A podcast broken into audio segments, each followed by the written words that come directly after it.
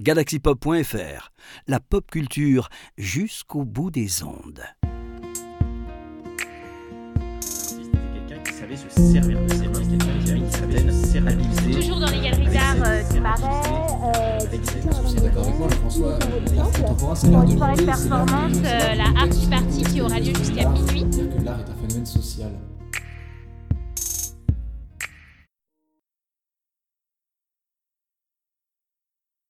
Alors je vous la fais courte. On récapitule. Prof numéro 1. Première année d'université. Pour faire une bibliographie, il faut d'abord mettre le nom de l'auteur, son prénom, ensuite le titre du recueil entre guillemets, la date, et enfin le nom de l'édition. Prof numéro 2 première année d'université. Pour faire une bibliographie, dans un premier temps, il faut mettre le nom de l'auteur en gras, puis son prénom, le titre du recueil en italique et pas entre guillemets, le nom de l'édition, et seulement à la fin, la date de publication de l'ouvrage. Prof numéro 3. Deuxième année d'université pour faire une bibliographie. En réalité, il faut classer les références par ordre alphabétique. Prof numéro 4, troisième année d'université. Pour faire une bibliographie, il faut classer les références par type de source, c'est plus logique. En fait, pour faire une bibliographie, vous faites comme vous voulez tant que c'est cohérent, quoi. Prof numéro 235 millième cours de méthodologie universitaire. Ici, ce n'est pas à chaque podcast sa problématique, c'est plutôt à chaque enseignant sa méthode pédagogique. Et je peux vous assurer que c'est épuisant. Chaque enseignant nous diffuse sa pensée, son avis et sa manière de faire. Et attention, il faut la respecter, sinon cela se ressent dans les notes. Je pense que j'ai passé plus de temps à essayer de correspondre aux attentes des professeurs plutôt qu'à réellement comprendre les différentes méthodologies et ce qu'elles impliquent. Et ici, je vous parle seulement d'une méthodologie de référence de bouquin. Ce sont les mêmes problèmes pour les méthodes de commentaire de texte, de dissertation, de description d'images. Alors je vous laisse imaginer quand il s'agit directement d'un point de vue sur un sujet qui fait débat ou qui est un peu sensible. En licence de lettres, j'ai eu une enseignante de langue médiévale. On a abordé avec elle la notion d'écriture inclusive. Juste au terme écriture inclusive, son dos s'est redressé subitement, poil hérissé comme un chat prêt au combat. Ses yeux lançaient des éclairs et dans un souffle de retenue, elle crachait sèchement c'est n'importe quoi, ce n'est pas français. Vous voulez l'égalité entre les noms masculins et féminins Très bien. Utilisez des noms épicènes. Un point, c'est tout. Et le cours suivant, un jeune professeur nous tenait un discours sur les bienfaits de l'écriture inclusive et qu'il faudrait peut-être que nous commencions à penser à l'utiliser dans nos copies d'examen et peut-être dans notre mémoire. Eh bien monsieur, je veux bien utiliser l'écriture inclusive. Mais si Madame le chat corrige mon rendu final, je ne suis pas vraiment sûre d'obtenir une bonne note.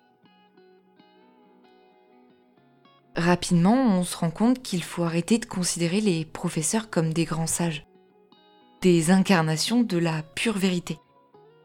Si j'ai un aveu à vous faire, c'est qu'à chaque bonne note que j'obtiens en licence, et peut-être même en master, je m'adapte simplement aux critères de l'enseignant.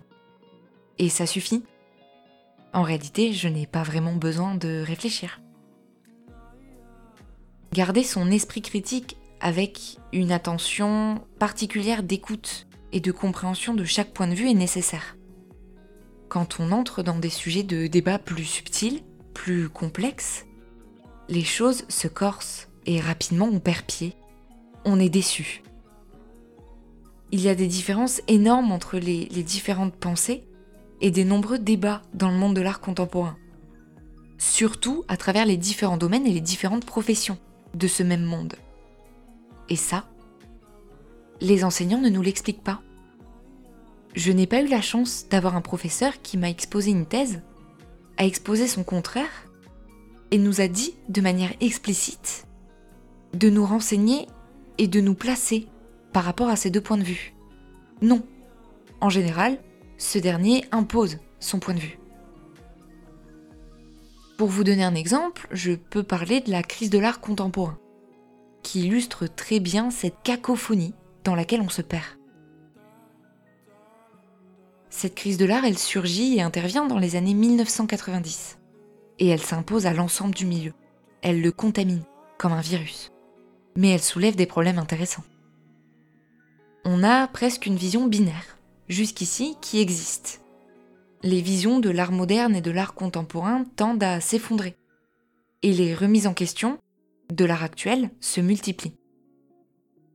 Cette crise de l'art est restée en coulisses un long moment. Elle est devenue publique à la fin des années 90 et au début des années 2000. Celui qui a mis le feu aux poudres, c'est Jean Baudrillard, en 1996. Il publie dans le quotidien de Libération un texte sur l'art contemporain. À travers ce texte, il avait crié tout haut ce que tout le monde pensait tout bas. Il mettait en cause la médiocrité de la création du monde de l'art dans son ensemble. Le monde de l'art s'offusque. Le public, lui, est intrigué. Et puis viennent les années 2000. Yves Michaud va pointer les dysfonctionnements du monde de l'art, de manière très brutale, et va susciter de nombreuses critiques de ses confrères.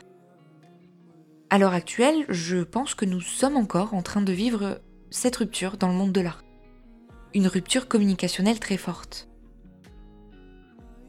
Je vais prendre deux exemples concrets. J'ai lu des textes d'une chercheuse qui s'appelle Christine Segui. Je m'en suis inspirée il y a quelques années pour rendre un travail. Et mon enseignant a créé scandale. Pour la simple et bonne raison que c'est une personne qui a des idées, disons, plutôt conservatrices.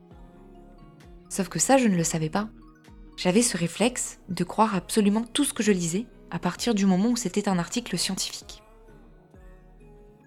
Les chercheurs débattent tout le temps entre eux, et les débats peuvent être très vifs concernant les fondements de l'art.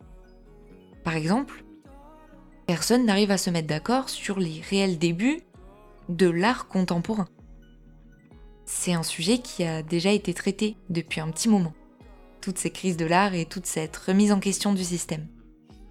Pour vous résumer de manière simple, on peut considérer qu'il y a trois types de réactions. Je prends exemple sur la crise des années 90, par rapport à la position des différents chercheurs et différents intellectuels. D'abord, il y a la réaction des critiques d'art. Ils s'alarment sur l'existence d'une bureaucratie, d'une administration abusive dans le monde de l'art contemporain. D'autres critiques d'art étudient plutôt la contre-culture en pensant que ça peut être une solution à cette crise. Étant donné que l'art de la contre-culture n'est pas marqué par une gestion abusive de l'État. Il s'applique à mettre en avant les différences et les malentendus entre l'art français et l'art américain, par exemple. Globalement, les critiques d'art remettent en question les mythes fondateurs de l'art contemporain en soulignant l'absence de règles et de critères d'appréciation. Bon, il faut dire que le rôle de critique d'art est nettement différent par rapport à ce qu'il a pu être il y a quelques années. Et il a perdu, j'ose le dire, sa valeur initiale. La réaction des théoriciens est différente. Leur réaction est plus ou moins opposée à celle des critiques d'art. Les théoriciens ne remettent pas en question l'essence même de l'art contemporain. Par contre, il propose d'améliorer la théorie de cette dernière et ses bases.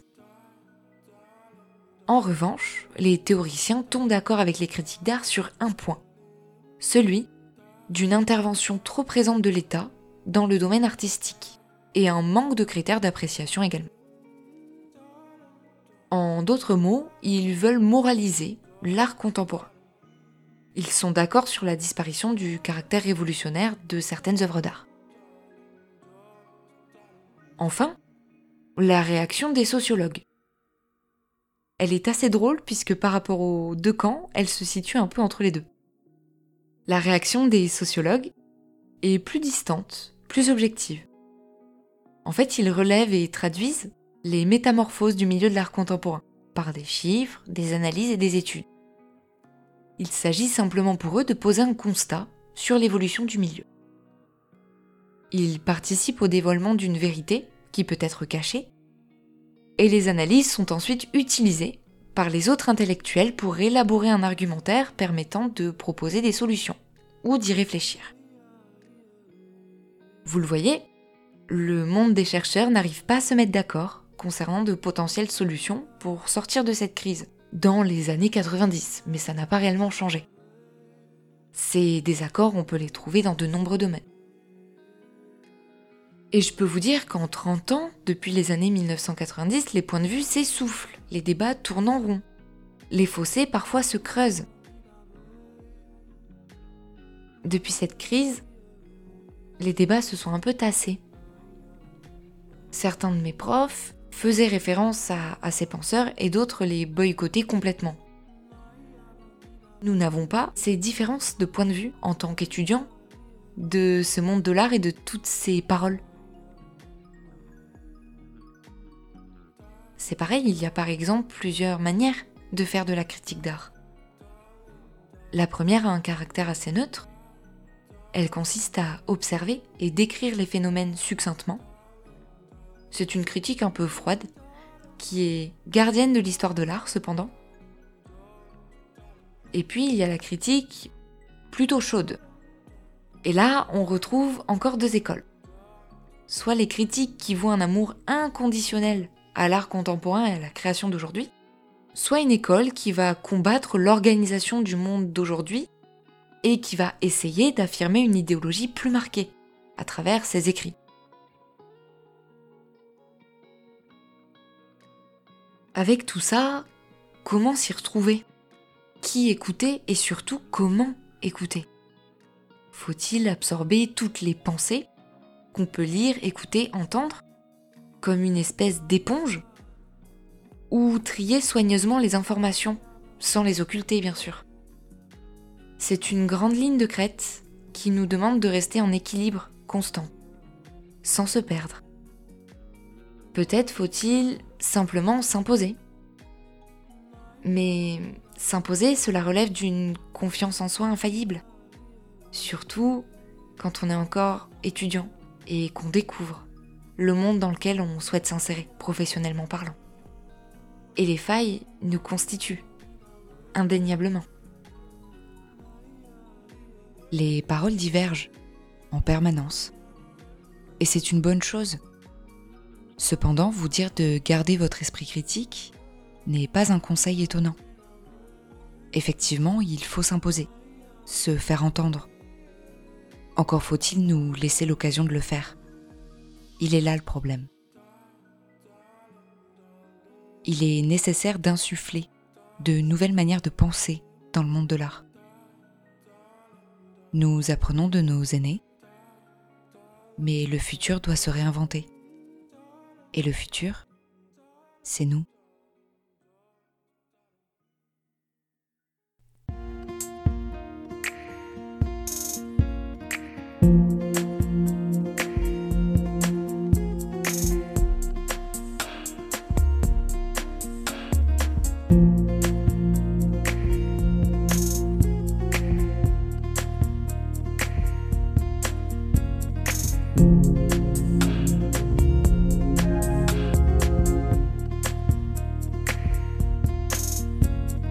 Música